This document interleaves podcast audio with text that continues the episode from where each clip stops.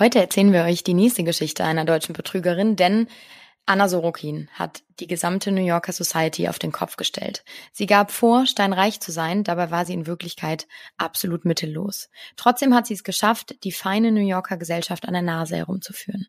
Doch wie war das überhaupt möglich? Und damit herzlich willkommen zurück zu Dark Secrets mit mir, Nina Lenzen. Und mit mir, Frederike Goldkamp. Ja, und wie es so oft ist in New York, fängt auch diese Geschichte mit Geld an. Eine junge Frau, blond, rot geschminkte Lippen, schiebt einen 100-Dollar-Schein über die Rezeption des Eleven Howards, einem hippen Boutique-Hotel im Stadtteil Soho. Neff, eine 25-jährige Frau, die Rezeptionistin, war überrascht weil normalerweise sind die Gäste nicht so großzügig. Neff, die eigentlich Neff Vatari Davis heißt, soll der Frau mit der teuren Handtasche oder teuren, teuren Celine-Brille einen Tisch in einem der besten und angesagtesten Restaurants der Stadt reservieren. Wie heißen Sie? fragt Neff. Anna Delvey, antwortet die Frau. Sie würde für einen Monat in dem Hotel bleiben. Neff ist wieder überrascht.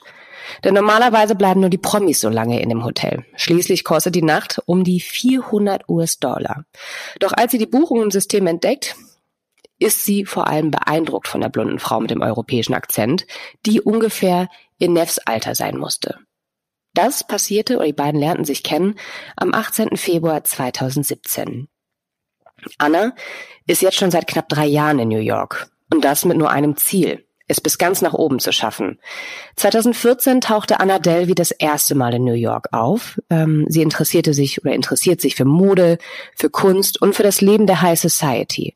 Besuche bei angesehenen Boutiquen und Kunstgalerien ermöglichen ihr das Knüpfen von Kontakten. Und das ist ja genau das, was du, was du brauchst, um es in dieser Stadt ganz nach oben zu schaffen. Du brauchst ein Netzwerk. Und wenn die junge Frau, die sich stets nur in eleganten Outfits, teuren Marken präsentierte, auf ihrem Werdegang angesprochen wurde, erzählte sie immer von reichen Eltern und von ihrem eigenen Vermögen. Aus der Praktikantin war plötzlich eine Jungunternehmerin geworden, die mit ihrem Geld Kunstprojekte fördern wollte. Damals ahnte aber noch niemand, dass der ganze Reichtum auf einem Fundament aus Lügen errichtet war. Stattdessen erzählte sie immer wieder, ihr würde ein gewaltiges Erbe zustehen und das Geld, was sie für teure Restaurants oder für die Hotelbesuche mit ihren Freunden verpulverte, wäre nicht der Rede wert. Eine Zeit lang stammte eine nicht unerhebliche Menge des im Umlauf befindenden Bargelds tatsächlich von Anna Delvey in New York, weil sie gab jedem etwas, das erzählte Neff. Uberfahrer kassierten hunderte Dollar in Bar. Sie gab den Concierge, allen, allen, die sie getroffen hat und ihren Gefallen getan haben, die Jungs, die ihre Koffer getragen haben, alle haben 100 Dollar in Bar bekommen. Und sie hat auch nie jemand anderen zahlen lassen. Und es war schon irgendwie so der Eindruck, so wie sie ihr Geld ausgab mit vollen Händen, naja, oder sie konnte, sie hat Geld eingenommen und konnte es gar nicht schnell genug wieder loswerden, weil ihr Zimmer war voller Einkaufstüten mit den größten Marken. Sie lied, ähm, sie lud Neff zu Fußmassagen ein, zu Shoppingtouren, zu Maniküren. Und dieser verschwenderische Lifestyle, und das ist eigentlich das Interessante an dieser Geschichte, eröffnete Anna alle Türen. Also wirklich fake it till you make it. Weil Anna war bald überall dabei. Ein Bekannter erinnerte sich mal, sie schaffte es, an all den richtigen Orten zu sein. Die lernten sich 2015 auf einer Party von einem äh, Startup-Mogul kennen und woran der Bekannte sich noch erinnern konnte, war, sie trug wirklich schicke Kleidung, wahrscheinlich von Balenciaga. Und jemand erwähnte sogar, dass sie mit einem Privatjet eingeflogen war. Es war eigentlich unklar, woher Anna genau kam. Sie sagte, sie sei aus Köln, aber ganz ehrlich, Deutsch war nicht wirklich sehr gut. Oder woher, woher ihr Reichtum stammte, war auch sehr undurchsichtig. Aber, und das fand ich wirklich sehr verwundernd, war, dass viele in diesem ganzen Umkreis gesagt haben, dass das gar nicht ungewöhnlich ist, dass man nicht weiß, woher das ganze Geld kommt. Ein Bekannter erzählte in einem Interview, es gibt so viele Kinder mit Treuhandfonds, jeder ist ein bester Freund und eigentlich weißt du von keinem etwas. Also muss man's zeigen. Und das hat Anna sehr, sehr gut gemacht. Und falls ihr euch gefragt habt, warum die Fredi die ganze Zeit jetzt gerade von Anna Delvey gesprochen hat, das war im Prinzip der Nachname, den sie dann für ihre Zeit in New York sich ja ausgesucht hat. Denn eigentlich heißt Anna Anna Sorokin. Und ähm, damit ihr nicht verwirrt seid, wir werden dann jetzt öfters diese beiden Namen einfach nehmen, denn das sind einfach beides ihre Identitäten. Also, ne, wir haben einmal die, die Anna vor New York, das ist Anna Sorokin, und dann die Anna in New York oder ab New York ist Anna Delvey. Denn eigentlich kommt Anna aus ganz, ganz, wie ich es im Intro schon verraten hatte, einfachen Verhältnissen. Also sie ist das Kind russischer Einwanderer, ähm, wurde am 23.01.1991 ähm, am Stadtrand von Moskau geboren. Und man muss sich das so vorstellen, dass 1991 in Russland äh, sehr hart war. Also es gab Lebensmittelmangel und es war nicht alles so wirklich ähm, schön dort. Und ähm, ja, Anna ist da mit ihren beiden Eltern eben groß geworden und zog dann, als sie so 15, 16 war, mit ihnen gemeinsam nach Eschweiler, die Nähe von Köln, deswegen auch das Köln, ähm, also in, im Westen Deutschlands, so zwischen Köln und Aachen, eine kleine Stadt, also nichts Bedeutendes und das scheint Anna dann auch sehr, sehr schnell so bitter aufgestoßen zu sein, denn äh, sie mochte A, ihre Herkunft nie, mochte ihren Namen nie, denn der verriet natürlich, woher sie kommt und sie mochte auch das Leben in Eschweiler überhaupt nicht. Und es gibt ähm, äh, Mitschüler, die im Abi-Buch über sie schon sagen, also sie machte dann dort auch Abitur in Deutschland in Eschweiler und äh, in diesem Abi-Buch stand, und das ist so eine kleine Parallele, wo ich so dachte, zu der Crypto-Queen von der Folge davor, wir erinnern uns alle, ähm, da stand ja auch sowas im Abi-Buch über sie, so sowas Entlarvendes eigentlich schon, äh, dass Annas Leidenschaft seien Schuhe gewesen, die konnten nie hoch und glamour genug sein, Kleider und Taschen. Und ähm, das kann man sich ganz gut vorstellen, denn Anna legte schon immer sehr viel Wert auf ihr Äußeres. Ihr Vater gab äh, vor kurzem, das noch gar nicht so lange her, ein sehr, sehr seltenes Interview, denn man vermutet so ein bisschen, dass er sich einfach für das schämt, was seine Tochter da in New York eben abgezogen hat. Er sagt äh, wortwörtlich, meine Tochter wollte schon immer einen Lebensstil führen wie Paris Hilton. Also sie wollte dieses glitzerige, glamourige, sie wollte schön aussehen, teure Designertaschen und Kleider tragen. Und das passte natürlich alles überhaupt nicht mit diesem Leben im langweiligen Eschweiler zusammen. Sie wollte das wahre Leben kennenlernen und sie wollte natürlich auch als wohlhabend rüberkommen. Und das ging natürlich in Eschweiler nicht, denn da wusste jeder, ihr Vater war Lastwagenfahrer, ähm, ihre Mutter war Verkäuferin, sie war halt eben ein ganz normales Mädchen aus Eschweiler. Und nach ihrem Abitur hat sie dann die Chance gewittert und ist erstmal nach Berlin gegangen und hat dafür insgesamt neun Monate ein Praktikum in einer Mode-PR-Firma gemacht. Und dort vermutet man, leckte sie schon Blut, denn ähm, sie war da noch sehr, sehr, sehr schüchtern, sehr ruhig, sehr lieb, so bezeichnet sie eine ehemalige Arbeitskollegin, hatte ein enormes Wissen über Fashion, über Kleidung, also sie wusste ungefähr alles und war da schon sehr zielsicher und zielstrebig, denn sie sagte da schon immer, sie würde unbedingt bei der Vogue arbeiten wollen.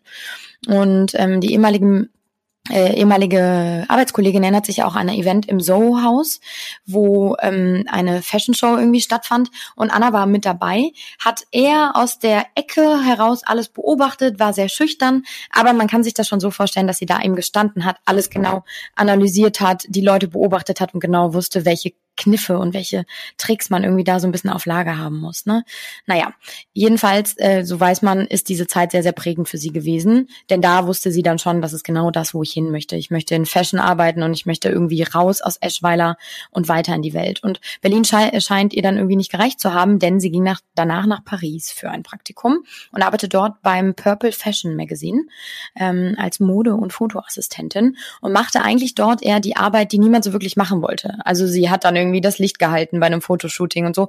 Trotzdem war es natürlich ein sehr großer Name in der Fashion-Welt sehr bekannt und sie kam natürlich, und das zieht sich so ein bisschen auch durch die Geschichte, dadurch natürlich in Kontakt und in Berührung mit sehr bedeutenden Menschen, mit großen Namen und ähm, konnte sich da dann so ein bisschen, ja, äh, vernetzen ne? und die Leute irgendwie kennenlernen. Und ab da änderte sich für sie dann auch irgendwie alles. Sie konnte sich neu erfinden, war weit weg von der Heimat, niemand kannte sie und so trug sie dann natürlich auch sehr, sehr dick auf. Sie trug immer teure Kleidung, hatte immer neue Sachen, wo sich bis heute jeder fragt, wie das eigentlich sein kann, denn eigentlich, so wissen wir ja, hatte sie gar kein Geld. Hm, diese Kleidung natürlich, so wie es ist in dieser Fashion-Branche, alles sehr oberflächlich, hat die Leute natürlich beeindruckt und die waren direkt so, okay, die hat immer die neuesten Designerkleider, die muss irgendwie aus gutem Hause kommen, die muss Ahnung haben. Also das ist schon eigentlich traurig, dass diese Geschichte darauf beruht, wie sie aussieht und wie sie sich gegeben hat. Ne? Das habe ich die ganze Zeit schon irgendwie so während der Recherche gedacht. Und naja, sie baute sich also in Paris quasi ihre zweite Persönlichkeit auf. Und es gibt einen alten Weggefährten, der dann auch einmal gesprochen hat. Ähm, der hatte Anna in Paris während eines Fotoshootings kennengelernt und äh, erzählt dann auch, dass ähm, es dann irgendwie anfing und sie Kontakt hatten und er war auch total imponiert von ihrem Äußeren und dachte, oh, okay, die, die, die teuren Designerkleidung und äh, war irgendwie fasziniert von dieser Person, die auch sehr unnahbar war, nicht viel von sich preisgab, aber trotzdem irgendwie scheinbar wollte er mit ihr befreundet sein. Und er erzählt dann aber auch, dass immer wenn sie unterwegs waren, sie er sie immer eingeladen hat, er hat immer die Rechnung bezahlt und das war natürlich in dem Moment hat er sich nichts dabei gedacht. Rückblickend weiß er natürlich warum. Und sie zog dann eben nach diesem Praktikum weiter nach New York, denn sie wollte natürlich mehr. Und er erzählt dann auch, dass sie, äh, nachdem sie dann nach New York gegangen war, aber auch die in der Zeit davor, er immer wieder ihr Instagram-Profil gecheckt hat. Und da sah alles, so sagt er es, aus, als sei es echt. Und das finde ich auch so schlimm. Dieses nach außen bei Instagram irgendwie zeigen, dass man, wer man ist, dabei ist es eigentlich eine ganz andere Person, zeigt ja auch schon wieder so ein bisschen unsere Gesellschaft. Ne? Man guckt da drauf und denkt dann, oh, okay, die muss wirklich reich mhm. sein. Ähm, also irgendwie ganz traurig. Naja, auf jeden Fall äh, sagte er dann, dass sie, da war sie dann schon in New York, ähm, rief sie ihn an und weinte und bat ihn um Geld, um 700 Dollar, um genau zu sein, weil sie angeblich ihr Hotelzimmer nicht bezahlen konnte und hätte äh, und sagte dann zu ihm, sie sei eben jetzt gerade quasi obdachlos auf der Straße und er müsste ihr aushelfen und sie würde ihm das Geld sofort zurückgeben und bat ihn dann nach seiner Kreditkarte. Und er dachte sich nichts dabei und hatte natürlich eher Mitleid mit diesem armen weinenden Mädchen, die da in New York mhm. auf der Straße sitzt und gab ihr eben seine Kreditkartennummer. Naja, Ende vom Lied. Sie wollte nicht nur 700 Dollar von ihm, sondern sie buchte dann 25.000 Dollar von seiner Kreditkarte ab, immer von verschiedenen Orten aus. Also sie war einmal in Miami, einmal in Puerto Rico und äh, er erfuhr das dann später oder sah das auf seinen Abrechnungen. Er hat das alles wiederbekommen, man ist ja dann versichert. Äh, trotzdem sagt er rückblickend, dass er irgendwie das Gefühl dann hatte, er sei ihr Experiment oder ihr, ihr erstes Opfer gewesen, denn eigentlich fing dann erst alles so richtig an. Ich finde es erschreckend, wie du schon sagst, erstmal, wie manipulativ sie ist. Ich finde, das merkt man jetzt auch schon richtig, ne, was du erzählt hast. Also sie wusste ganz genau von seit der Schule an, wie sie sich präsentieren muss, wie sie mit anderen umgehen muss, um ihren Willen zu bekommen. Und nochmal ganz kurz an dieser Stelle, wie traurig ist das eigentlich, dass ähm, ja Klamotten Mensch, hier Kleider machen Menschen oder Kleider machen Leute, ne? Und das finde ich so, so traurig, dass wenn, dass man davon ausgeht, nur weil eine Person die unfassbar teure Sachen trägt, Handtaschen, Sonnenbrillen, dass die Person auch automatisch viel Geld haben muss. Ne? Und ja. äh, deswegen finde ich es immer sympathisch, wenn Leute, die halt wirklich richtig Kohle haben, so ein bisschen low-key sind und man das nicht direkt anmerkt. Man sagt ja auch eigentlich immer, die, die wirklich viel Geld haben, die zeigen das einfach gar nicht, weil sie es nicht nötig haben. Und deswegen, genau. als du eben schon gesagt hast, in dieser New Yorker High Society war es irgendwie, dass keiner so richtig darüber sprach und man war so im Inner Circle. Das ist ja eigentlich total schlimm, weil man sieht ja mhm. jetzt an ihrem Fall, wie leicht es ist, da reinzukommen kommen mhm. und keiner überprüft das so richtig. Mhm. Also, ne, wie du sagst, das ist so ein bisschen das Spiegelbild unserer Gesellschaft und das macht einem ja schon irgendwie zu denken. Absolut. Und in New York, jetzt sind wir wieder bei Anna Delvey, ich nenne sie New York Anna Delvey, ist sie halt die mysteriöse Millionenerbin, die immer überall dabei ist mit den teuersten Sachen. Und ja, es gibt Abende, wo die eine Champagnerflasche nach der nächsten kommen lässt und alles bezahlt. Es gibt aber natürlich auch die Abende, wo sie dann halt eben nicht bezahlt, ne? Und wo dann die anderen zahlen. Und vor allem habe ich auch bei der Recherche gemerkt, sagen ganz viele so, ja mein Gott, wenn sie halt mal die Rechnung nicht zahlen kann, so so what? Sie hat ja so viel Geld, dann zahlt sie halt beim nächsten Mal. Also die sind ja auch alle ein bisschen äh, entspannter mit ihren Tauis, ne? Und sagen sich halt so, ja, kann ja jedem mal passieren. Auf jeden Fall ist der Anna sehr oft passiert. Und sie hatte aber eigentlich, darauf will ich hinaus, einen Traum. Sie wollte nämlich einen Ort beziehungsweise eine Art Club gründen für die New Yorker High Society, wo sich dann all ihre Freunde treffen können. Und zwar die Anna Delvey Foundation. Es sollte ein Ort werden für Kunst und zum Netzwerken. Also eigentlich irgendwie so eine Manifestation ihres Lebens.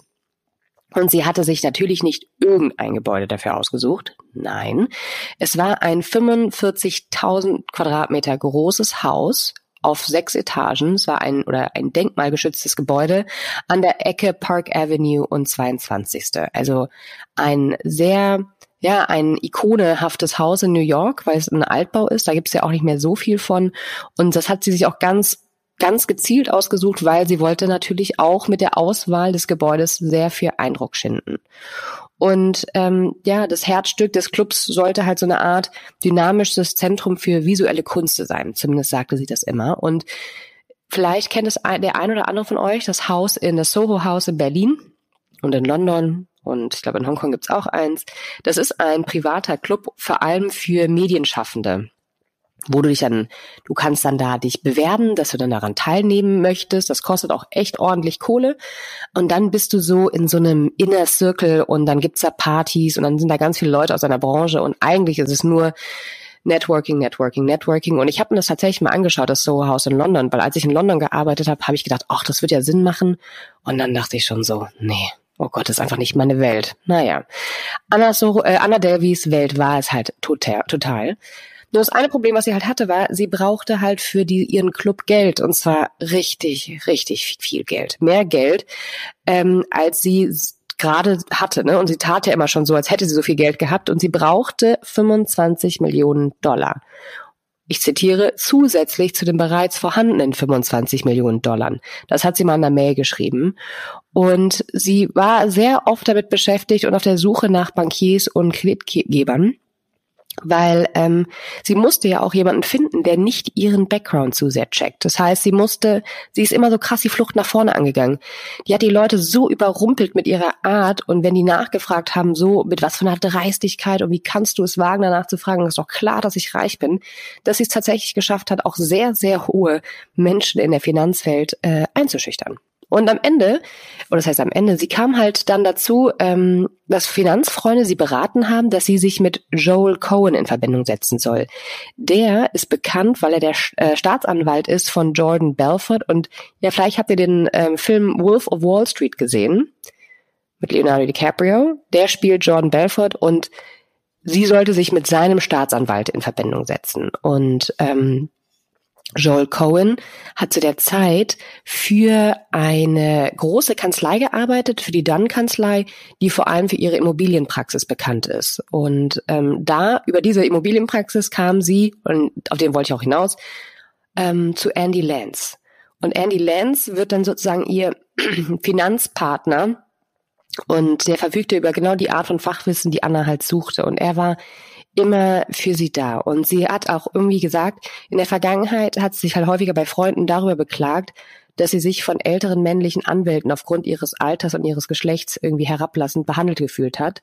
Aber Lance war scheinbar anders. Ähm, er wusste, wie man mit Frauen spricht, sagte sie, und er hatte ihr immer das richtige Maß an Erklärung gegeben, ohne dabei herablassend zu sein. Und Anna zufolge sprachen sie jeden Tag miteinander und er war immer 24-7 für sie da.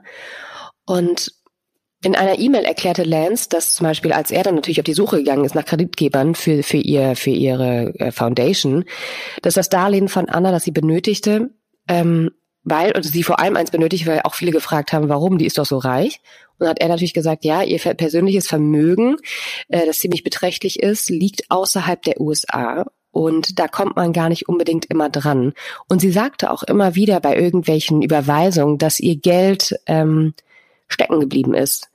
Und äh, der hat wohl, und das wundert mich so ein bisschen, ähm, für diese für Finanzsachen hat er halt auch ein Akkreditiv der Schweizer Bank äh, hinzugefügt, wo drauf steht, vollständig abgesichert weil die brauchen natürlich, die äh, Kreditmenschen brauchen natürlich auch eine Absicherung. Und damit war sozusagen klar, dass sie abgesichert ist. Ich konnte nicht herausfinden tatsächlich, ob diese vollständig abgesichert, ob das gefälscht war, das Akkreditiv der Schweizer Bank. Weil Zweifel ja, oder? Hm? Im Zweifel wahrscheinlich ja. schon. Weil im Prinzip Lance vielleicht mit ihr unter der Decke steckte und sich dachte, geil, wir kriegen das schon irgendwie gewiggelt, weil für mich steckt ja dann auch richtig, richtig, richtig viel Kohle drin. Das äh, konnte ich leider nicht herausfinden. Auf jeden Fall war es am Anfang sah alles so aus, als würde sie tatsächlich die 25 Millionen bekommen. Und wie ihr ja schon wisst, in Wahrheit hatte sie ja gar kein Geld. Sie hatte keine reichen Eltern und sie hatte kein Erbe. Und das ganze Geld, mit dem Anna sich ihren Zugang zu luxuriösen Partys und teuren Accessoires verschaffte, stammte meistens von der Auszahlung gefälschter Checks. Und es ist auch bewiesen und man hat auch nachweisen können, dass sie halt sich da sehr viel mit auseinandergesetzt hat, dass in ihrem ganzen Google-Historie man nachlesen kann, wie sie ähm, immer gesucht hat, wie, wie fälsche ich ordentlich und was für Strafen gibt es dabei. Also sie hat das ganz, ganz bewusst gemacht und sie wusste auch, dass das äh, illegal ist. Die Sache war ja nur, Das durfte natürlich nicht rauskommen, wenn sie an diesen fetten Kredit kommen wollte. Ne? Im Motto Fake it till you make it, also weiter protzen und weiter so tun, als hättest du die Kohle. Und was mich halt wundert ist, es gab nämlich ein paar Punkte, wo man eigentlich währenddessen schon schnell merken können, hätte können, dass mit Anna etwas nicht stimmt. Zum einen ihr, ihr Akzent, sie gab sich als Deutsche aus, klang aber eindeutig nicht wie eine Muttersprachlerin Deutsch, sondern doch sehr russisch. Ähm, ich verstehe auch nicht, warum sie nicht ihren Namen Anna Sorokin gelassen hat. Finde ich, klingt viel. Also wenn sie gesagt hätte, ich bin Oligarchentochter, hätte ihr das doch jeder abgekauft. Ich verstehe gar nicht, warum sie zu Delvey und ähm, ich komme aus Köln wechseln wollte. Aber gut. Dann gab es so Sachen wie, sie hat Freunde angerufen, damit er ein Taxi vom Flughafen für sie bucht. Oder sie hat Freunde gebeten, auf der Couch von jemandem zu schlafen. Oder in der Wohnung von jemandem, in die Wohnung von jemandem zu ziehen und mit der stillschweigenden Zusage Miete zu zahlen. Und dann hat sie natürlich nie die Miete gezahlt. Und das waren halt alles so Sachen, wo man eigentlich hätte merken können, ja, da stimmt was nicht. Und Irgendwann fing es natürlich auch, wie es ja auch oft so ist, bei so Lügengerüsten, fing es an zu bröckeln. Weil zufälligerweise war der Besitzer, von dem sie die Immobilie kaufen wollte, auch der Besitzer des Hotels, in dem die immer gewohnt hat, mit wo Neff auch gearbeitet hat, die ja später ihre Freundin wurde. Und Neff sprach mal mit den Söhnen über Anna, doch sie hatten noch nie was von ihr gehört, was ja eigentlich seltsam ist, weil wenn der Vater das Familiengeschäft irgendwie so ein scheinbar so einen riesen Deal mit Anna machen will, ne, dann ist es eigentlich sehr wahrscheinlich, dass die Jungs mal was von ihr gehört haben. Und ähm, Neff hat Char Charlie Rosen gefragt, in welchem Zimmer wohnt sie eigentlich? Ach nee, ich war stopp. Charlie Rosen hat dann daraufhin auf das Gespräch Neff gefragt, in welchem Zimmer wohnt Anna denn? Und als Neff ihm sagte, ähm, dass sie halt nur eine ganz normale Suite hatte, schaute er ziemlich skeptisch und sagte daraufhin, wenn mein Vater jemanden hat, der von ihm Eigentum kauft und hier wohnt, würde er dann nicht in einem der Deluxe-Zimmer wohnen? Und da hatte er nämlich tatsächlich auch recht, weil ein paar Tage später sprach Neff das Thema bei Anna an und sagte, warum hast du mir gesagt, dass du von Abby eine Immobilie kaufst, aber nicht in einer Suite wohnst. Und Anna, und das ist dieses klassische Verhalten von ihr, schaute zwar überrascht, antwortete aber sofort. Sie sagte, haben Sie jemals jemandem so viel Gefallen getan, dass Sie sich im Stillen vielleicht revanchieren wollen? Also nach Motto, ich habe dir so viele äh, Gefallen getan, also frag halt nicht nach. Und Neff hat danach auch nie wieder nachgefragt. Doch das Kartenhaus fing halt wirklich langsam an zu bröckeln. Im Dezember hatte die City National Bank ihren Kreditantrag für die Foundation abgelehnt. Scheinbar eine Entscheidung des Managements. Und der Andy Lance, der stets loyale Andy Lance, versuchte natürlich alternative Banken ähm, ranzukachen, um die Finanzierung ja noch durchzukriegen. Und in der Zwischenzeit, wo Andy Lance mit den ganzen Banken am Hantieren war, hatte Anna selbst Probleme mit Geldfluss. Und zum Beispiel gab es mal einen Abend, wo Anna Neff zum Abendessen in St. Ambrose in Soho einlud. Und sie waren allein, was schon ungewöhnlich war, weil normalerweise waren sie halt immer mit so ganz vielen Leuten zusammen. Aber was eigentlich noch viel ungewöhnlicher war, dass am Ende des Essens Annas Karte abgelehnt wurde. Hier, sagte sie zum Kellner und reichte ihm eine Liste mit Kreditkartennummern. Achtung, eine Liste. Scheinbar hatte sie sehr viele Kreditkarten. Und nach Neffs äh, Angaben sagte sie halt tatsächlich, dass der Kellner jede Nummer durchgegangen ist von dieser Kreditkarte, was ja auch schon hochgradig unangenehm ist. Ich würde da gar nicht sitzen bleiben, während er probiert, diese ganzen Kreditkarten einzugeben. Und es waren am Ende zwölf Stück und Neff sagt, sie weiß, dass er alle ausprobiert hat und keine hat funktioniert. Da wäre ich an Anna Delvis Stelle schon im Erdboden versunken. Und er versuchte es und schüttelte den Kopf und dann fing Anna äh, Neff an zu schwitzen, weil sie wusste, okay, fuck, ich muss die Rechnung bezahlen. Und der Betrag waren zwar nur 286 Dollar, ähm, was normalerweise auch nur ein Bruchteil dessen ist, was nur Anna normalerweise ausgibt. Aber für Neff war es halt echt viel Geld. Und sie überwies heimlich Geld von ihren Ersparnissen. Sie wollte nämlich eigentlich ein, die äh, wollte immer Filmregisseurin werden und ihren eigenen Film drehen. Und von diesen Ersparnissen überwies sie dann Geld, um die Rechnung bezahlen zu können. Und ähm, sie dachte halt natürlich, okay, komm, Anna hat schon so viel Geld für mich auszugeben, jetzt bin ich halt auch mal an der Reihe, ne? Und ist eigentlich davon ausgegangen, dass sie das Geld zurückbekommt. Und dann, nur kurze Zeit später, es ist ja, wie es so oft so ist, ne, wenn es einmal losgeht mit, mit, dem, mit dem Scheiß, dann äh, kommt alles zusammen. Und kurze Zeit später rief Neffs Manager an, der Hotelmanager, und bat sie, ein heikles Thema bei Anna anzusprechen. Es schien nämlich, dass das Eleven Howard keine Kreditkarte von Anna Delvey in den Akten hatte. Das heißt, die hat da einen Monat lang gelebt, ohne eine gültige Kreditkarte ähm, anzugeben, weil die Leute an der Rezeption das einfach verpennt haben, weil die so Eindruck geschindert hat mit ihrem Aussehen und diesen ganzen Hunis, die sie durch die Gegend geworfen hat, dass die einfach gar nicht gecheckt haben, ob ihre Kreditkarte überhaupt funktioniert. Und dann kam halt raus nach anderthalb Monaten und als dann einfach kein Geld reinkam und die mal probiert haben, so nach Motto, jetzt müssen mal langsam die Rechnung bezahlt werden, haben sie gemerkt, es geht nicht und die äh, Anna Delvey schuldet dem Hotel 30.000 Dollar. 30.000 Dollar und dann war sie auch kurzzeitig weg, ne? Die, die Neff hat ihr das dann gesagt. Anna wieder total sauer reagiert, ist dann auf ein Treffen gegangen, wo sie meint, ich, ich treffe jetzt Warren Buffett, war dann ein paar Tage weg. In der Zeit hat das Hotel dann ihre Klamotten ähm, ja eingeschlossen und halt gesagt, die kommt erst wieder dran, wenn sie die Rechnung bezahlt. Und dann hatte Anna, und das finde ich auch so krass, da war sie so total gestresst natürlich von der ganzen Situation. Und anstatt einfach ihre Rechnung zu bezahlen, weil sie es natürlich auch nicht konnte, entschied sie sich, nee, also bevor ich jetzt hier mit dem ganzen Stress, mache ich jetzt erstmal eine Reise. Und diese Reise wurde ihr tatsächlich am Ende zum Verhängnis. Also diese Reise war das i-Tüpfelchen, was alles zusammenbrechen, stürzen ließ.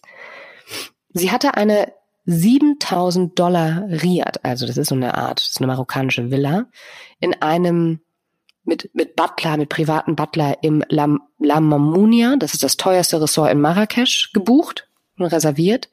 Und fragte Neff halt auch so, ob sie mit ihr mitkommen möchte. Die Trainerin wäre dabei, ihre Freundin Rachel Williams und ein Videofilmer, von dem sie einen Dokumentarfilm hinter den Kulissen über den Entstehungsprozess ihrer Kunststiftung ja, ne, filmen wollte ob die Neff nicht mitkommen will in den Urlaub. Und sie würden mit Massagen aufwachen und ihre Tage an einem Pool verbringen, den Zug, also den, den Markt erkunden und einfach nur faulenzen und ganz viel Champagner und Kaviar trinken und essen. Und Neff wollte tatsächlich unbedingt dorthin, aber das Hotel hat gesagt, nee, auf gar keinen Fall, wir geben dir keine acht Tage frei. Darauf sagte Anna ganz lässig, dann kündige doch einfach. Und Neff überlegte es sich tatsächlich ein oder zwei Tage lang, ihren Job aufzugeben, ähm, aber Gott sei Dank hat die Mutter sie davon abgehalten. Ihr müsst mal überlegen, was diese Frau, diese Freundin, die Neff kennt die seit zwei Monaten, was die für einen Einfluss auf sie hat und was sie für einen Eindruck gestimmt haben muss, dass sie sagt, ja, dann kündige doch einfach und mach das Highlife mit mir. Und Neff überlegt es halt tatsächlich zu machen und Gott sei Dank hat sie es halt ähm, nicht getan. Stattdessen ist dann halt Anna mit Rachel und ihrer ähm, ja, äh, mit ihrer Fitnesstrainerin und dem Videografen in Urlaub gefahren und Neff sagt, sie verfolgte natürlich alles auf Instagram, es war alles so schön und sie war halt total neidisch. Tja, und wie es aber halt so ist, auf Instagram sah alles richtig geil aus und alles high detail. Doch tatsächlich war der Trip ein absoluter Albtraum. Denn als es dann plötzlich ums Bezahlen ging, funktionierte keine der zwölf Kreditkarten, die auf Anna Davy ausgestellt waren. Und ihr müsst euch das aber vorstellen, das ist so unangenehm. Du sitzt halt in so einem Restaurant, ähm, ne, man bestellt, ach komm, wir nehmen das Sechs-Gänge-Menü und dann kommt halt der Concierge und sagt so, Frau äh, Delvi, kommen Sie doch mal bitte, Ihre Karte funktioniert nicht. Darüber spricht heute die Sportwelt. Stand jetzt.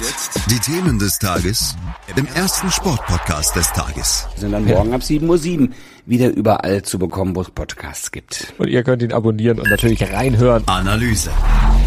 Das Spiel hat äh, die Stürmerdiskussion in Deutschland natürlich neu entfachen lassen, aus gutem Grund. Stand, stand, stand. Jetzt mit Andreas Worm und Malte Asmus. Überall, wo es Podcasts gibt. Was die für Eier hat, dass sie das so durchziehen konnte. Ich wäre, ich wäre gestorben. Ja, ich finde äh, so oft ja dann schon. Und ich meine, das sind ja jetzt äh, nicht wie wir jetzt irgendwie, keine Ahnung, äh, im nee. Vapiano essen gehen würden, sondern die nee. hat sich natürlich immer die teuersten Schuppen ausgesucht ja, mit den exklusivsten Menüs und den m, teuersten Preisen. Und da zu sitzen, zu trinken und zu essen mit dem Gedanken schon oder mit der Gewissheit, ich kann das eigentlich gerade oder nachher alles gar nicht bezahlen. Naja, gucken wir mal, wie das läuft. Das ist sowas von abgebrüht. So ähm, mhm ich weiß gar nicht, wie ich das in Worte fassen soll. Das macht einen sprachlos. Ja, total. Und dann musste halt ihre Freundin Rachel Williams die Kosten übernehmen. Man muss dazu sagen, Rachel war eine Redakteurin bei der Vanity Fair, ne? Also die konnte sich das überhaupt nicht leisten. Der Urlaub war tatsächlich so viel die acht Tage waren so viel wie ihr äh, Jahresgehalt. Sogar mehr. Also es Sogar war mehr, mehr, als ihr Jahresgehalt, ja, das muss man oh, sich mal also, überlegen. Also, konnte sie das eh nicht leisten, hat aber dann gesagt, okay, weil dann sagt die Anna natürlich, nein, du musst es ja gar nicht zahlen, gib ihnen einfach nur deine Kreditkarte so als äh, Versicherung. Dann hat die Rachel, weil sie Angst hatte, dass ihre private Kreditkarte zu sehr belastet wird, noch die, das war natürlich auch ein Riesenfehler, die Firmenkreditkarte der Vanity Fair mit abgegeben. So nach dem Motto, ja, es ist ja nur zu, zu aus Sicherheitsgründen, dann nimmt lieber die. Ähm, ja, und es wurde richtig ungemütlich, weil das natürlich dann auch, ich meine, es geht, wenn es da, es geht um so viel Geld, die Angestellten im Hotel auch ungemütlich waren. Da gibt es ja dann auch Bodyguards, ne? Und die kommen dann zu dir, die, was heißt, die bedrohen dich nicht, aber die bedrängen dich halt schon so. Du zahlst jetzt, sonst äh, müssen wir mit der Polizei reden. Also sie drohen mit der Polizei. Am Ende durften tatsächlich auch nicht mehr ähm, das Gelände verlassen. Und Rachel, die eigentlich dachte, äh, ja, ich habe meine Karte nur als Garantie hinterlegt, musste dann am Ende alles zahlen. Also es war auch so, dass sie dann früher gefahren ist mit dem Videografen, Anna noch ein bisschen länger geblieben ist und allein das Hotel kostete stolze 62.000 Dollar. Überleg mal, du kommst nach Hause und siehst so eine Rechnung von 62.000 Dollar, nur das Hotel. Und da kam noch, ich glaube, am Ende waren es so um die 70. In acht Tagen. In acht Tagen. Rachel ist natürlich komplett am Ende. Ähm, sie ist fertig, weil sie Schulden hat. Sie kann dafür gekündigt werden, weil sie die Karte der Vanity Fair angegeben hat. Sie hat Angst um ihren Job. Sie ist total ähm, enttäuscht und verletzt von ihrer Freundin, Sie weiß überhaupt nicht, wie sie diese Schulden zurückzahlen soll. Und Anna vertröstet sie immer wieder und immer wieder und wimmelt sie ab. Und das über drei Monate lang. Über drei Monate hat Rachel gesagt, komm bitte. Und Anna so, ja, das Geld kommt bald. Und du weißt doch, wie das ist. Mein Geld ist wieder irgendwo über See stecken geblieben. Ne, kennen wir alle. Unser Geld bleibt ja andauernd irgend bei irgendwelchen Transfers stecken. Habe ich noch nie von gehört, aber gut. Äh, Geld ist wieder stecken geblieben. Und es kommt und es kommt und es kommt. Und dann hat sie ihr irgendwann mal eine Überweisung gemacht, ja, von 5000 Dollar. Also danke für nichts. Ähm, ja, und irgendwann ist Anna nicht mehr erreichbar für Rachel. Und dann ist natürlich ähm, Rachel echt fertig und macht oder fällt eine Entscheidung. Sie geht zum FBI. In dieser Zeit hat äh, Anna sich in eine Entzugsklinik in LA eingewiesen, weil Anna ist ja nicht dumm. Das hat man ja mittlerweile gemerkt. Und sie weiß, wenn sie in einer Entzugsklinik ist, dass sie vor der Justiz gesichert ist. Und sie hat ja gemerkt, dass sie gigantisch viele Schulden hat bei Rachel und dass sie den Kredit der Bank nicht bekommt. Also irgendwie musste sie sich Zeit erkaufen. Also ging sie in die Entzugsklinik, um praktisch vor der Justiz sicher zu sein. Weil die können sie nämlich nicht im Gebäude festnehmen, nur wenn sie halt das Gebäude verlässt und auf der Straße ist. Zu diesem Zeitpunkt ne, war halt klar, der ganze Spuk fliegt auf. Fortress, ähm, die Investment Group, die ist tatsächlich, das war das ist übrigens die Investment Group, wo es am Ende darum ging, ob sie 25 Millionen bekommt oder nicht. Die haben sich gesagt, ja, irgendwas stimmt hier nicht. Wir schicken mal zur Sicherheit Leute nach Zürich, um den Vermögensverwalter von Anna Delvey zu treffen. Ja, den es natürlich nicht gab. Und ich finde es auch, also ich finde es auch krass, wie lange die sich damit Zeit lassen, gelassen haben. Bei 25 Millionen so, ach, schicken wir vielleicht doch mal jemanden dahin. Und ne, also das ganze Kartenhaus von Anna Delvey ist komplett zusammengebrochen und zu dieser Zeit schmiedete Rachel halt eben ihre ganz eigenen Pläne. Auch, um an ihr Geld zu bekommen.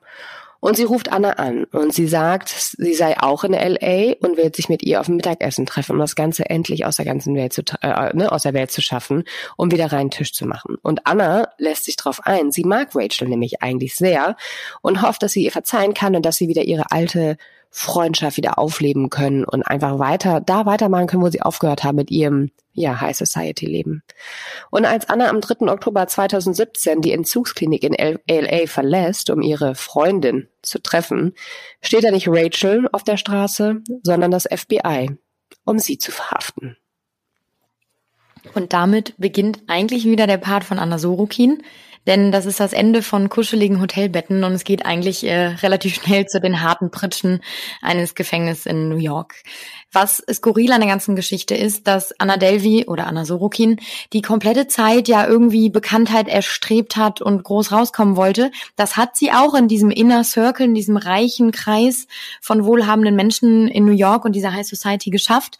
Aber so richtig, richtig wurde sie dann eigentlich bekannt, als sie nämlich verhaftet wurde und ähm, ein Fotograf der New York Post äh, von ihr ein Foto machte, wie sie dann aus dem Gefängnis quasi oder aus dieser U-Haft wieder rauskam und ähm, das eben seiner Kollegin schickte dass er doch eine, weil das äh, Skurrile war einfach, dass sie, Anna, so anders aussah als all die anderen, die immer dann aus der U-Haft irgendwie kamen. Und er sagte, mach doch darüber einen kurzen Bericht. Ich habe hier dieses Foto und äh, über diese Frau auch, ne, die jetzt irgendwie auffällig geworden ist. Und man war sich nicht so ganz sicher, ob das überhaupt eine Meldung ist. Man hat es dann doch gemacht und dieser Bericht wurde dann der meistgeklickte Artikel auf deren Seite.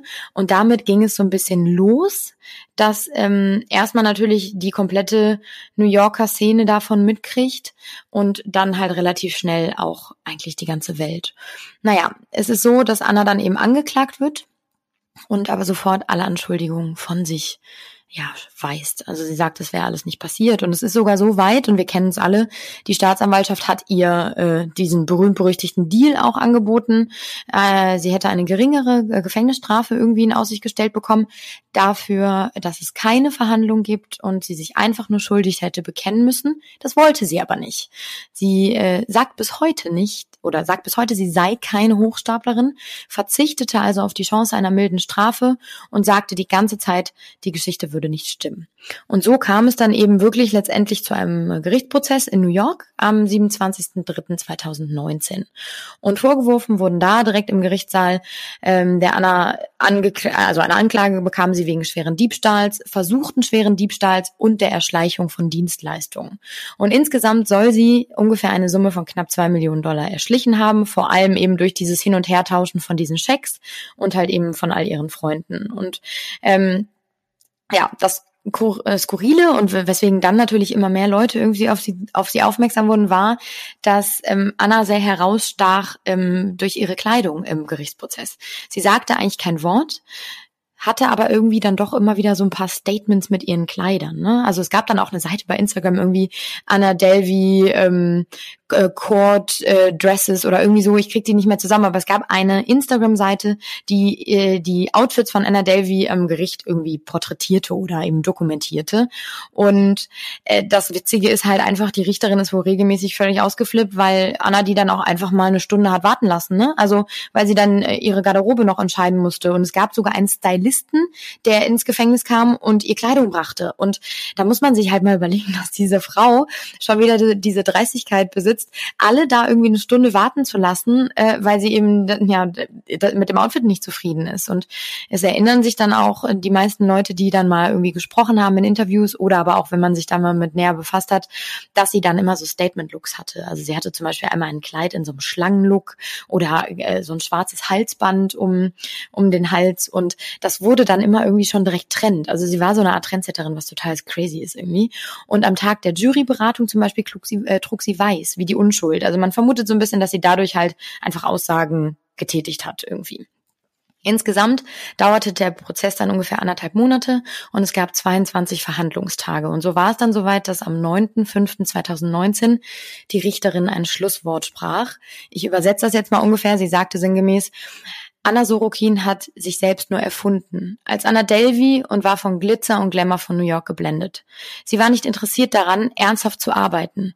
Vielmehr war sie interessiert an Designerkleidung, Champagner, Privatjets, exotischen Reisen und glaubte einfach daran, dazuzugehören. Aber Fräulein Sorokin hatte nicht das Geld. Alles, was sie hatte, war nur ein großer Betrug.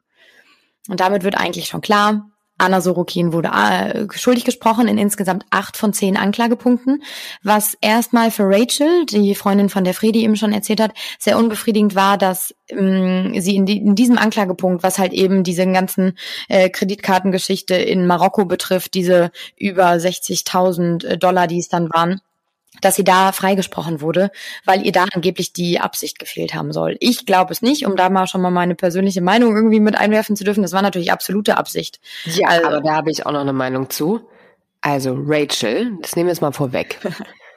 die stand ja auch komplett auf dieses ganze Leben. Natürlich, die hat total profitiert. Ihr, Ja, die hat total davon profitiert. Die ist auch auf einmal in Kreise reingekommen, was für ihr Job toll, ihren Job toll war. Sie hat vorher nie was bezahlt. Nie. Es war auch ihre Idee, nach äh, Marokko zu fliegen. Es war auch ihre Idee, dann da diese ganzen Gänge-Menüs. Also sie hat ja auch nie gesagt, ach nee, komm, weißt du, lass mal ein bisschen. Die hat ja bei allem immer mitgemacht. Natürlich hat sie es nicht verdient, dann am Ende darauf sitzen gelassen zu werden.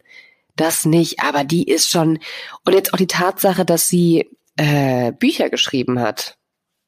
My Über, Friend Anna Delvey, ne? Mm My Friend Anna Delvey. Und sie auch jetzt echt Kohle gemacht hat mit Filmrechten und sowas. Also ich kann verstehen, dass sie das gemacht hat, um ihre Schulden wieder reinzubekommen, ja. Aber es ist nicht zu vergessen, dass sie Rachel da auch krass von profitiert hat. Absolut. Die ist halt jetzt auch berühmt. Ja, richtig. Also sie hat da auch irgendwie so einen Vorteil von gezogen, aber in dem Moment, wo natürlich Anna irgendwie ihr sagt, ich kann es nicht bezahlen, meine Kreditkarte ist gerade irgendwie gesperrt, ich gebe es dir sofort wieder und dieses arme Mädchen, was ja wirklich einfach gar kein Geld hat, mal, seid mal dahingestellt, ne, ob die das so ein bisschen ausgenutzt hat vorher immer, aber ähm, da ist natürlich eine Absicht von Anna irgendwie zu sehen. Ne? Also da ist natürlich irgendwie, äh, hat sie das ganz bewusst gemacht. Aber na, wie gesagt, sie wurde halt eben in dem Moment freigesprochen. Trotzdem äh, drohten dann eben Anna mindestens vier und bis zu zwölf Jahren Haft, eine Geldstrafe in Höhe von 24.000 Dollar und man forderte von ihr die Begleichung aller Schulden in Höhe von ungefähr 200.000 Dollar. Und man sieht auf, den, ähm, auf dem Material aus dem Gerichtssaal, während dann eben dieses Urteil ähm, verlesen wird, dass sie sichtlich erschüttert ist, ähm, sie äh, ist aber, so wie man sich das auch vorstellt, schon nach dieser ganzen Geschichte, keine Person, die jetzt sonderlich viel Emotionen und Gefühle zeigt, aber du siehst es ihr an. Sie hält so ein bisschen die, die Hand vors Gesicht und guckt runter und ist so ein bisschen, ja, nein, ja, einfach überrascht irgendwie über dieses Urteil.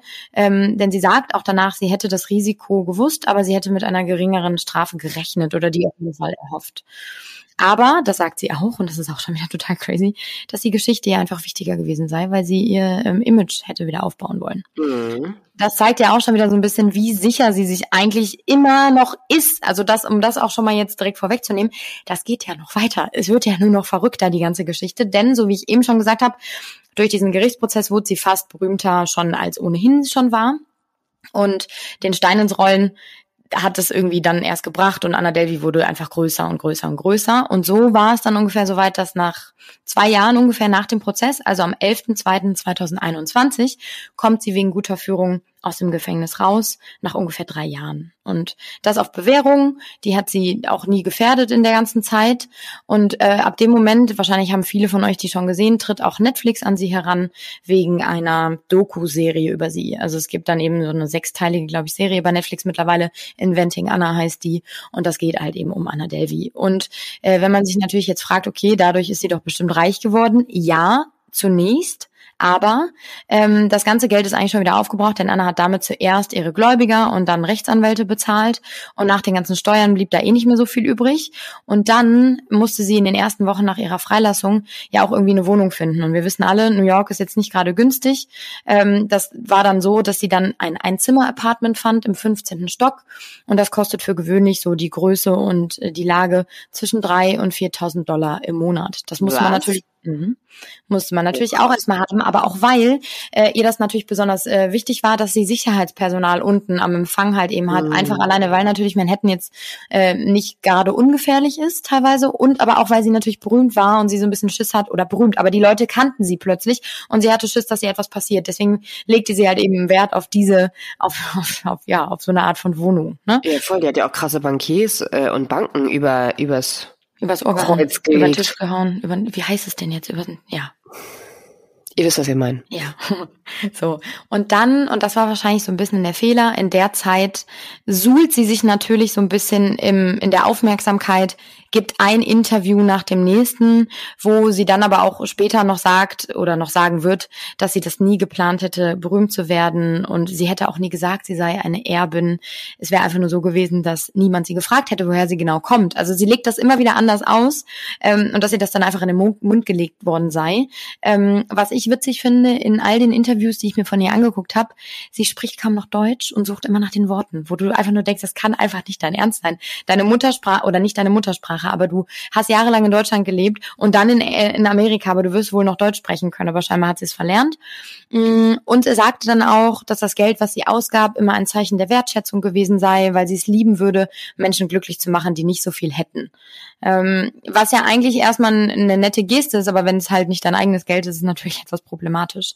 Und ihre Vision sei es immer gewesen, genug Geld zu verdienen, damit sie alles bezahlen kann. Und sie hätte sich da auch nie Sorgen drum gemacht und sie hätte immer vorgehabt, das alles zu bezahlen. Und das glaube ich auch tatsächlich. Also sie sagt ja auch immer so, ähm, ich bin keine Betrügerin, ich war ein Schritt mir hat ja nur dieser eine Kredit gefehlt und dann hätte ich das ganze Geld gehabt, dann hätte ich meinen Club machen können, dann hätte ich nichts mehr fälschen müssen, dann hätte ich ja alles zurückzahlen können, ne?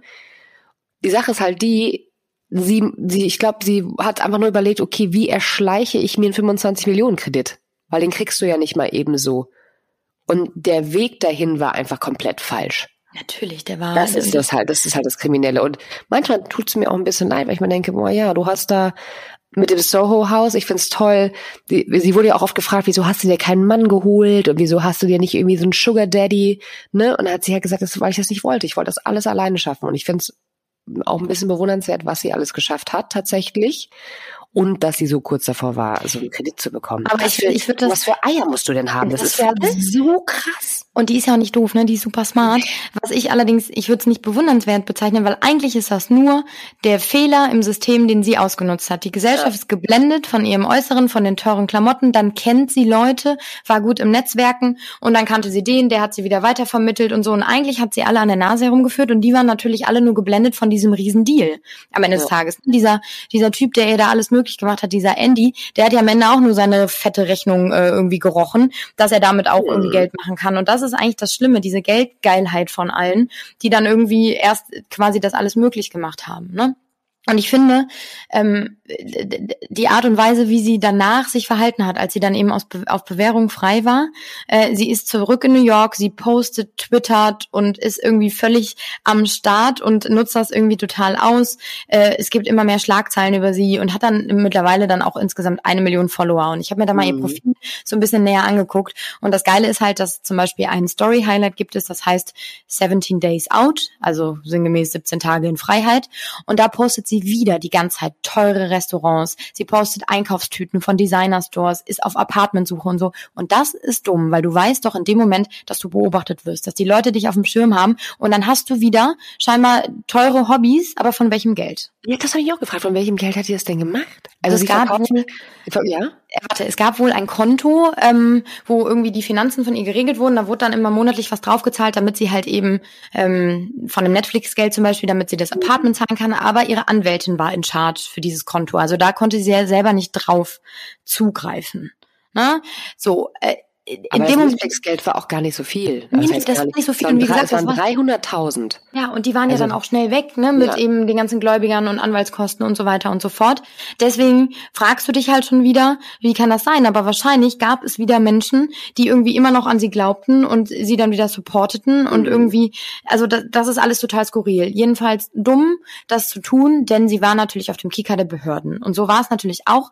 Ähm, Anna war eben keine Amerikanerin, sie war Deutsche, hat hatte einen deutschen Pass und wir wissen alle, wie es ist, wenn man nach Amerika einreisen will. Du brauchst ein ESTA-Visum, äh, das bekommst du, glaube ich, für 90 Tage, also sechs Wochen.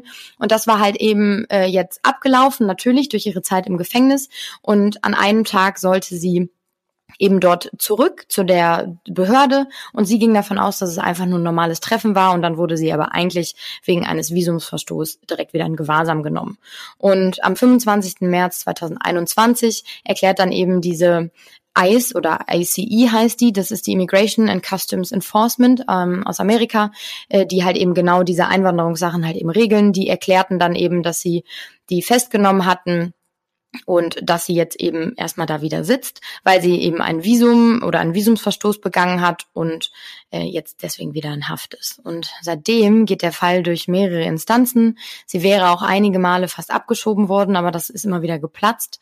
Äh, es gibt immer wieder Anhörungen, zum Beispiel Anfang und Ende zwei, äh, April 2021. Die liefen dann aber nicht gut, denn Und da kommen wir wieder zu dem Punkt, wie dumm es ist, das alles bei Instagram zu posten. Die Staatsanwaltschaft hat die natürlich völlig auf dem Kieker äh, und beobachtet diese Instagram-Posts und Interviews, die sie gegeben hat, die ganze Zeit und argumentiert eben deswegen, Anna Delvi, Schrägstrich, Sorokin hätte sich nie verändert. Mhm. Und sie, sie, gehen sogar so weit, dass sie sagen, sie sei eine Gefahr für die Gesellschaft und sie sollen ja, nicht das ich auch. Die will ja auch genauso weitermachen. Ja. Aber ganz kurz nochmal, äh, äh, Esther, ne? Drei hm? Monate, 90 Tage. Mhm. Sind nicht sechs Wochen, sind drei Monate. Das stimmt. Das, das nur mal ganz kurz. Nee, nee, nee, warte. Hab ich gerade nicht losgelassen. Ja, ja klar. Das sind drei Monate. Du hast ja völlig recht. Guck mal, ich bin schon verwirrt. Ja, dann war es deswegen. Also es waren eben, äh, ich weiß jetzt aber auch nicht genau, ob Esther jetzt 90 Tage sind. Ist ja auch egal. Jedenfalls war es abgelaufen. Ähm, und sie hat halt eben das überzogen und am Ende des Tages haben die meiner Meinung nach wieder einfach nur einen Grund gesucht, um sie irgendwie wieder einzukassieren. Äh, da gab es dann auch so Insta-Posts und da habe ich laut gelacht, als ich das gesehen habe, die dann, als sie dann auf freiem Fuß quasi war, äh, so Insta-Post, der irgendwie so war, I own this fucking lawless city. Und das kam natürlich überhaupt nicht gut an. Also die haben das gesehen und haben direkt gesagt, okay, was macht diese Person da wieder, ne? Aber wie lange ist sie denn jetzt äh, im Knast? Also sie ist seit, Moment, ich muss einmal so zurückscrollen. Ähm, sie ist am 9.5.2019 war das Schlusswort der Richterin, also Prozessende. Da ist sie dann weiter ins Gefängnis gekommen, nachdem sie ja vorher schon in U-Haft saß mhm. und ist dann äh, am 11.2.2021 nach ungefähr drei Jahren Knast rausgekommen wegen guter Führung. Das war also im Februar 2021 und dann im März 2021 ist sie sofort wieder einkassiert worden. Ah, okay. Und wie lange muss sie jetzt noch ins Gefängnis? Wie lange bleibt die jetzt noch im Gefängnis? Ja, das ist natürlich, kommt jetzt wieder ganz drauf an, äh, wird sie abgeschoben nach Deutschland, äh, gibt es wieder irgendwie besondere Auflagen, aber eigentlich betrifft ihre Reststrafe, beträgt ihre Reststrafe ungefähr neun Jahre noch. Äh, krass. Mhm. Also jetzt haben sie tatsächlich wieder die alten von dem ersten Verhandlung, die, die genau. Strafe. Genau. Ja, weil eigentlich war sie ja raus wegen, ja. Äh, ne, also auf Bewährung, aber jetzt sagt man wieder eben, okay, nee, es geht doch nicht und die haben das alles sich wieder so ein bisschen äh, zu Nutzen gemacht, ne? Und äh, mhm. für sie ist das natürlich irgendwie doof. Sie sagt dann aber auch direkt natürlich ihre Posts, ihre Instagram-Posts dürfte man nicht so ernst nehmen, die seien eine, eine Form der Kunst und das wäre alles irgendwie so ein bisschen spaßig gemeint, aber es ist natürlich Apropos, einfach unglücklich. Ja, Aber warte, die Kunst kommt erst gleich. Ähm, ich wollte gerade sagen, ist, apropos Kunst, das ist herrlich. Es ist für sie natürlich irgendwie total frustrierend. Sie gibt auch weiter aus dem Knast Interviews und das ist total spannend, weil ich mich immer gefragt habe, okay, wie kann das sein? Ne? Also wie gibt sie da Interviews? Plus, sie postet auch teilweise dann Sachen davon bei Instagram und das ist wohl so, das erzählt sie in einem Podcast, dass ähm, sie ähm, in der Zelle ein Tablet hat, aber dieses Tablet hatte halt eben nur kontrollierte und bestimmte Apps und zum Beispiel gibt es da jetzt kein Instagram, ist ja klar, ne? Also es ist alles sehr, sehr beschränkt und irgendwie kontrolliert. Aber sie kann Nachrichten lesen und den Messenger nutzen und darf dann aber nur mit Personen schreiben, die in ihrer Kontaktliste sind. Aber Anna ist ja nicht blöd und hat sich äh, direkt jemanden gesucht, der dann sozusagen für sie bei Instagram aktiv ist. Also dieser Person schickt sie dann Nachrichten und jemand postet die in, in ihrem Namen. Und das verrät sie dann aber auch nicht, wer das ist. Also klar, das gibt sie nicht irgendwie preis.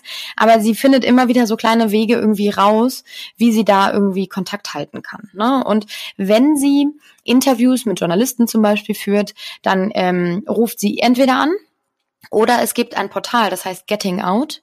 Damit haben all die Insassen halt eben so eine Art Plattform für Kommunikation, damit sie nach außen halt eben einfach kommunizieren können. Und äh, da, so sagt eine Journalistin auch, die oft Kontakt zu ihr hat, dass Anna immer sehr, sehr höflich sei und sich immer ganz oft bedanken würde und auch reifer im Gefängnis geworden ist und auch reflektiert, reflektierter mittlerweile, sagt auch, sie hätte regelmäßig Kontakt zu ihrem Vater und ihre Eltern würden sie so weit unterstützen, wie sie es nur eben auch geht. Und manchmal zeigt sie dann eben auch ihre verletzliche Seite und weint. Aber das kommt ganz, ganz selten vor. Denn nämlich, wenn sie halt eben sagt, ich bin doch kein schlechter Mensch, ich habe nichts Böses getan. Also so ein bisschen Einsicht fehlt da trotzdem immer noch, ne? Und das ist eben das, das, das Blöde eigentlich, weil du ihr so richtig anmerkst, sie hat einfach gar kein Verständnis dafür, dass sie halt eben echt große Scheiße gebaut hat, um das mal auf gut Deutsch zu sagen. Es soll ja auch so gewesen sein, dass am Anfang ja auch die Eltern viel finanziert haben, ne? Tatsächlich, mhm. dass da ein bisschen Geld kam von den Eltern. Natürlich nicht so viel, wie sie brauchte. Das, Aber da wäre ich halt auch so, da, schau mal vor, die, die, hat, die hat ja sogar ihre Eltern über den Tisch gezogen. Das sagt der Vater auch in diesem Interview, in diesem seltenen, dass ähm, Anna halt eben lange Zeit Einzelkind war, bis der Bruder kam. Und ähm, natürlich, so wie es ist, irgendwie in der Natur der Sache, so ein Einzelkind kriegt da natürlich mehr als irgendwie Geschwister. Mhm. Und sie haben immer versucht, auch weil Anna dann eben, wie gesagt, in Russland keine leichte Kindheit hatte, weil das so schwere Jahre waren, waren, immer versucht, ihr alles möglich zu machen und irgendwie alles für sie ja, zu ermöglichen. Und das hat Anna natürlich dann wahrscheinlich so ein bisschen mit bekommen schon früher, dass es halt einfach leicht ist und irgendwer es irgendwie für sie schon möglich machen wird. Ne? Mhm. Und was ich bewundere, um, um das einmal zu sagen, wie sie halt weiter ihren Geschäftssinn auch im Knast hat. Denn jetzt kommen wir zu dem, was du eben schon die ganze Zeit angedeutet hast. Sie ist nämlich zur Künstlerin geworden. Also sie zeichnet Bilder und verkauft die dann auch. Insgesamt waren jetzt letztens 20 Zeichnungen auf einem Event, äh, die präsentiert wurden und dann auch teuer verkauft wurden. Ähm, sie ließ sich dann auch live aus dem Gefängnis zuschalten und das ist wirklich so, die Leute stehen dann da. Also das war so ein alle, also sie wurde an die Wand projiziert und dann stehen da ganz viele Leute und die jubeln alle und erzählen dann auch, was für sie Ikone sie wäre und sie hätte doch so viel äh, geschafft und so. Und du denkst dir einfach nur so, ey Leute, seid ihr eigentlich bekloppt, ne? ähm, aber auch das ist schon wieder ein bisschen blöd, denn eine Geschäftspartnerin dieser eben dieser Verkaufsveranstaltung wartet immer noch auf ihr Geld. Also da merkst du schon wieder, da ändert sich irgendwie scheinbar nichts. Ne? Ähm, und jetzt, und da musste ich auch schon wieder lachen, weil das so eine kleine Parallele ist zu unserer vorherigen Betrügerin. Nämlich hat Anna jetzt auch ins Leben gerufen, dass es NFTs gibt. Falls ihr die nicht kennt, das sind Non-Fungible Tokens heißen die. Auf Deutsch kann man sagen, das sind nicht austauschbare Wertmarken und das sind sozusagen Vermögenswerte, die auf einer Blockchain, wir wissen, wir erinnern uns, gespeichert werden und mit einem digitalen Inhalt verknüpft sind.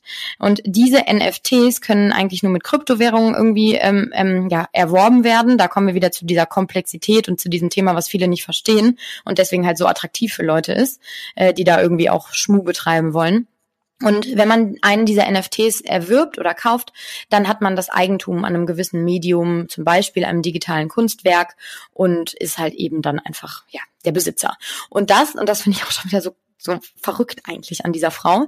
Sie hat ähm, zehn Anna Access Cards im Angebot. Die sollen einen Exklusivzugang zu ihr garantieren. Das hat jetzt die NBC News letztens ähm, berichtet. Und äh, da werden dann irgendwie zum Beispiel Livestreams oder Einzeltelefongespräche mit ihr möglich. Es gibt aber auch Ultra Platin NFTs. Und die sollen es ermöglichen, dass du die Person, Anna, Anna, in äh, Person treffen darfst und ein Päckchen mit persönlichen Gegenständen von ihr erhältst. Also sie ist das muss man ihr wirklich lassen. Die ist geschäftstüchtig und sie weiß, wie sie wieder irgendwie an Geld kommt. Und, und da habe ich auch wieder sehr laut gelacht, sie verkauft signierte Unterhosen aus dem Knast. und ich weiß nicht, es ist irgendwie so, wie du sagst, es ist so, man ist irgendwie be bewundert sie in einem Moment für ihren Geschäftssinn und für diese Smartheit irgendwie, aber auf der anderen Seite ist die halt einfach komplett zu 1000 Prozent kriminell in meinen Augen, ne? Also Absolut das ist schon schon echt heftig und mich macht's dann wieder aggro teilweise, wie sie im, Gefä äh, im Gerichtssaal irgendwie sitzt und die ganze Zeit behauptet, sie hätte nichts gemacht und so emotionslos da einfach nur herblickt, dass sie die Dreistigkeit besitzt, da irgendwie Leute warten zu lassen, dass sie ähm, immer noch behauptet, sie hätte doch nichts getan und sie hätte das Geld doch allen zurückzahlen wollen. Ähm, das kann man natürlich immer leicht sagen, ne? wenn wenn da nie Geld geflossen ist, was man dann irgendwie wieder hätte irgendwie weiterreichen müssen. Und ich habe mich die ganze Zeit immer gefragt, wie kann das eigentlich sein, dass so viele Leute wirklich auf die reingefallen sind. Ne? Und es gibt halt eben äh, Experten, die über Hochstapler natürlich sich irgendwie äh, ja ähm, mit denen befasst haben und da natürlich irgendwie eine Meinung zu haben. Und es ist einfach so, dass Anna schon immer sehr plausible Geschichten erzählt hat, die die Leute direkt glauben, ohne sie direkt zu hinterfragen, weil so wie du auch eben erzählt hast, Fredi, sie kam halt eben in diese exklusive Gesellschaft nach New York und hat direkt eine sehr plausible Geschichte erzählt. Mein Papa ist Oligarch, ich äh, bekomme hier so einen Vermögensfonds ausgeschrieben oder geerbt und äh, dann fragt einfach keiner mehr nach. Und dann hat ja auch erstmal alles gepasst passt. Und ähm, Anna wiederum sagt dann aber, sie könnte da doch nichts für. Ähm, eigentlich würde das, was die Leute geglaubt haben, mehr über die Leute aussagen als über sie selbst. Auch Hat wieder wahr. Auch recht, ja. mhm. Und dann hast du natürlich das ganz, ganz verbreitete Phänomen, Geld macht natürlich immer blind.